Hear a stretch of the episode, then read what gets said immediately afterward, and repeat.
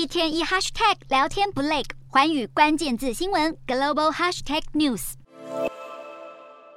特斯拉股价连续七天收黑，在二十七号收盘再跌百分之十一，写下二零一八年以来最长的连跌记录。坏消息来自路透透露，特斯拉的上海工厂要延长减产，在农历新年前夕到一月底暂停生产电动车。除了减产，特斯拉还在上星期对旗下买气最好的两个车款提供美国市场折扣，这都加深了投资人对于需求减弱的疑虑。大型科技股今年整体表现都不佳，苹果股价也连三黑，在二十七号收跌百分之一点四，收在去年六月以来的最低水准。苹果的 iPhone 在每年这个时候通常会达到供需平衡。然而，公司近期在中国的工厂因为新冠疫情滋生出的意外干扰，让产品供应恐怕短缺。小摩预期苹果的 Q 四业绩可能要比市场预期更加冷淡。另外，日本国税局还发现有外国旅客在当地购买大量的苹果 iPhone 转卖，滥用旅客免消费税的法规来钻免税漏洞。现在，东京国税局要为此开罚苹果，要求补上一百三十亿日元（大约三十亿台币）的税务。